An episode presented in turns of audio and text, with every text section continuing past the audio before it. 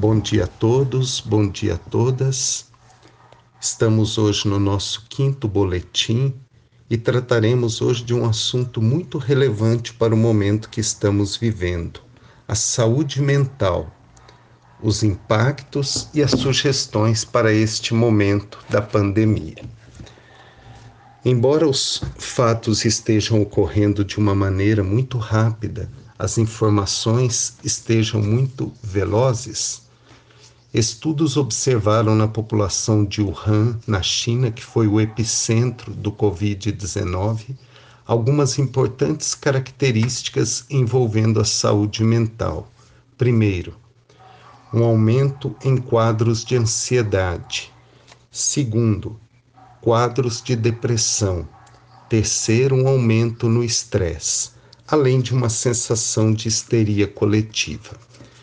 Frente a esses, esses achados clínicos importantes do ponto de vista de saúde mental, algumas sugestões têm sido dadas.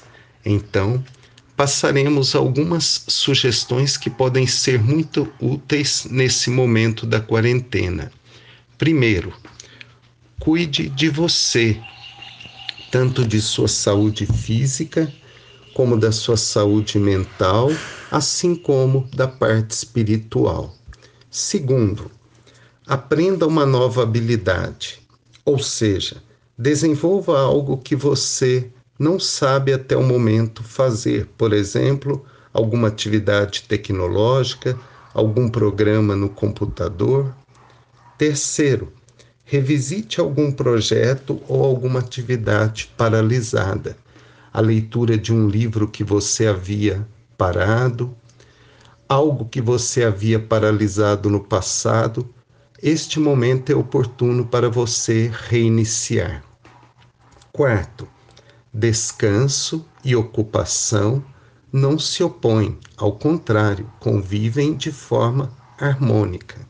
Quinto, nós não estamos isolados. A distância não é ausência, nós podemos estar isolados fisicamente, mas muito próximos entre nós, sobretudo pelos recursos que nós temos neste momento. Sexto, realize trabalhos online.